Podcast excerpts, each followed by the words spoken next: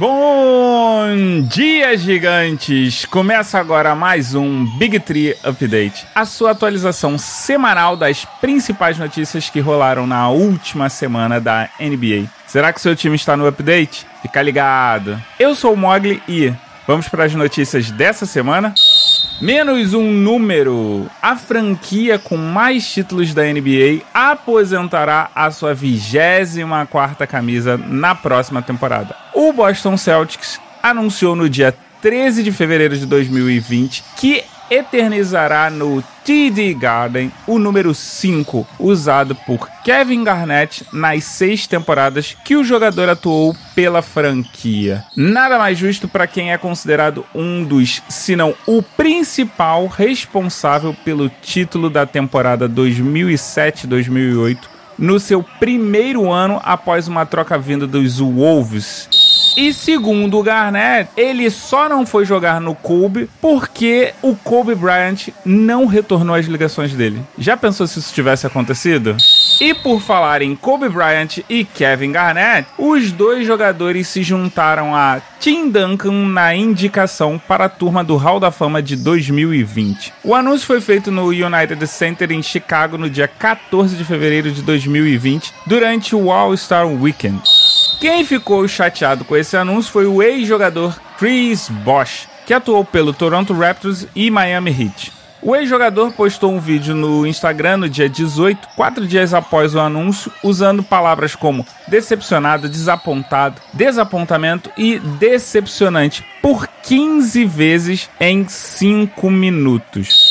A trade deadline já acabou, o período de trocas já terminou, mas isso não significa que os times não possam se reforçar. Red Jackson acertou a rescisão do seu contrato com o Detroit Pistons na última terça-feira, dia 19 de fevereiro de 2020. Segundo fontes, o armador de 29 anos deve assinar com o Los Angeles Clippers. Muito se falou que ele teria sido fortemente recrutado por Doc Rivers e pelo amigo Paul George.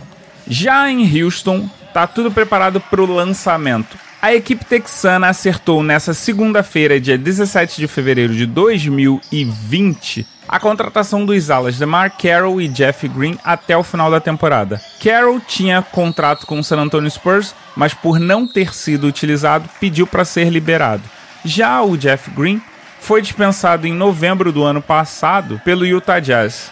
Agora vamos para o principal evento da última semana, ou seja, o fim de semana das estrelas. A minha pergunta é o seguinte: você, isso mesmo, ouvinte, você assistiu o Big Tree comentando o sábado do All-Star Weekend lá no site do Globo Esporte? Não? Então faz o seguinte, dá um pulo aqui no post, clica no link que tem aqui, que tem um resumão sobre tudo que aconteceu e as nossas impressões do All-Star Weekend, e também tem um link que te joga diretamente para você ver o pré-jogo ou seja, os 30 minutos antes dos eventos no sábado, em que eu participei lá no Globo Esporte, representando o Big Tree. Inclusive, a gente falou de podcast. Eu estive lá na presença de nada mais, nada menos do que Hortência e Marcelinho. Além da gente ter sido comandado pelo grandíssimo Rodrigo Alves do podcast Dois Pontos e Vida de Jornalista. Como já era de se esperar, a NBA iria fazer várias homenagens ao Kobe Bryant. O comissário da liga, Adam Silver, anunciou antes do início do All-Star Weekend que o troféu dado ao MVP do Jogo das Estrelas, a partir desse ano, passou a ser chamado de Kobe Bryant MVP Award.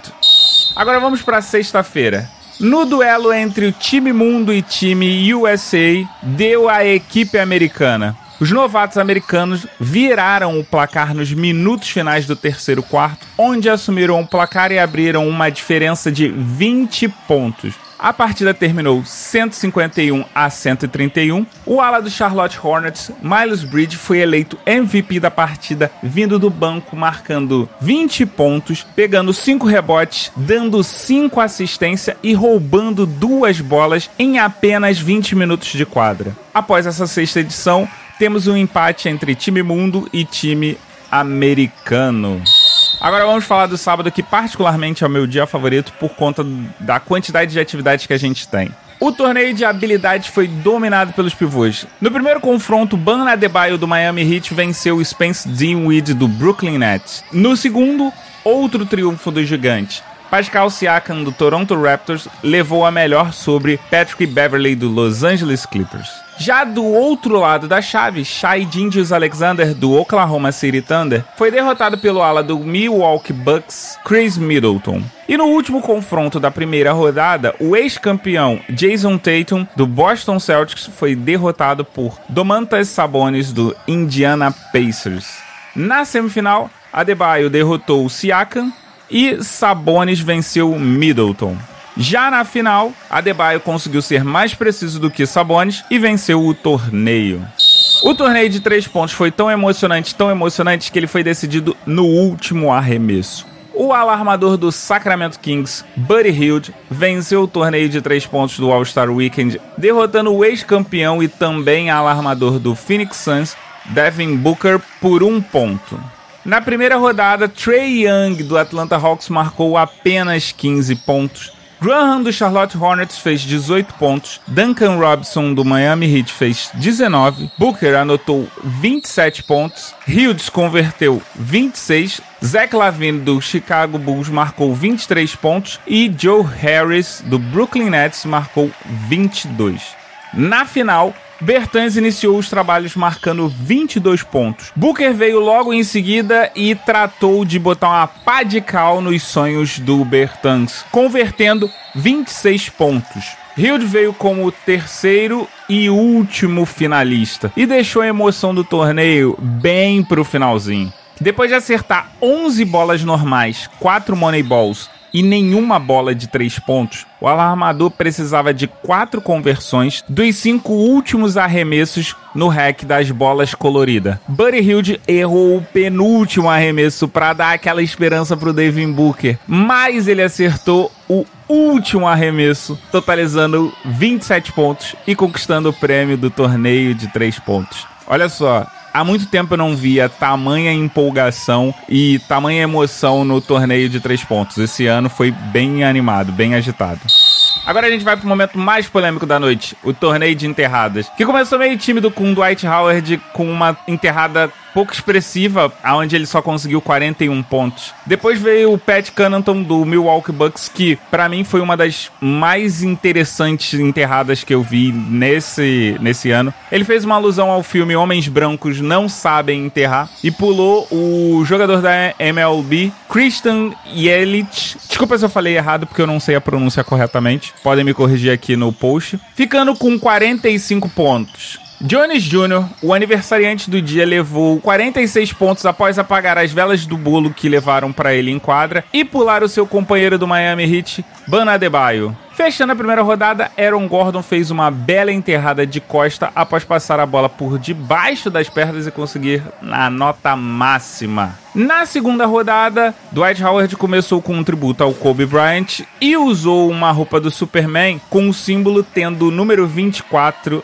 em cima. O pivô do Lakers recebeu o passe do Jamir Nelson por trás da tabela e enterrou com força, levando um 49. Connaughton decidiu inovar e pulou sobre Giannis Antetokounmpo. Só que o detalhe é que ele fez uma enterrada em dois tempos. Ele simplesmente pegou a bola, encostou na tabela e depois ele cravou com as duas mãos. Ao meu modo de ver, foi a melhor enterrada da noite, que acabou culminando com a nota máxima, 50 pontos. Gordon e Jones conseguiram notas máximas também, passando para as finais. E depois de quatro enterradas, onde cada um conseguiu 50 pontos, a gente chegou para a quinta enterrada de cada um e é aonde está a polêmica inteira. Jones Jr. decidiu correr a quadra inteira e fazer aquela enterrada clássica do Jordan, que não necessariamente é do Jordan, mas todo mundo lembra ela por causa do Air Jordan. O Aaron Gordon, ele decidiu inovar. E aí ele pegou nada mais nada menos do que o Taco Fall, que tem aproximadamente 2 metros e 26 ou 2 metros e 31, depende da referência da onde você pega. E ele simplesmente pulou o Taco Fall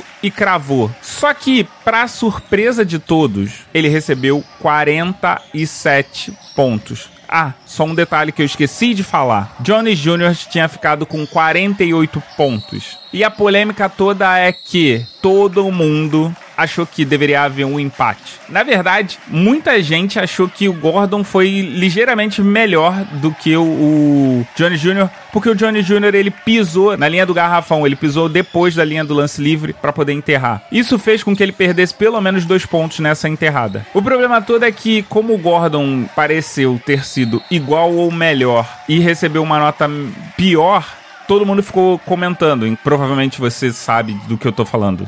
Segundo o cantor Conan, a ideia era que todos os jurados iriam empatar novamente para que de alguma outra maneira rolasse o vencedor. Mas o Wade acabou sendo o único juiz que teve uma nota diferente quando você compara a nota dada pro Jones Jr. e do Aaron Gordon. Aí fica aquele problema. Vale a pena você colocar um jogador que tem influência, que, que tem relação, conexão com algum dos participantes? Porque é notório a relação do Wade e o Miami Heat. Johnny Jr. é do Miami Heat. Então você tem um grande problema. E o Aaron Gordon ficou tão revoltado, tão revoltado, que ele disse que ele se aposentou do torneio de enterradas. Caso você não se lembre, em 2018, Gordon e Zach Lavine tiveram o mesmo problema. Só que naquela época a discussão estava mais tranquila porque o final foi um 100 contra um 97 é um pouco discutível, assim, é um pouco mais aceitável, mais palpável. E olha que naquele ano eu fiquei com a impressão de que tinha sido pau a pau, assim, deveria ter rolado o um empate. Mas nesse, o Gordon para mim foi muito melhor.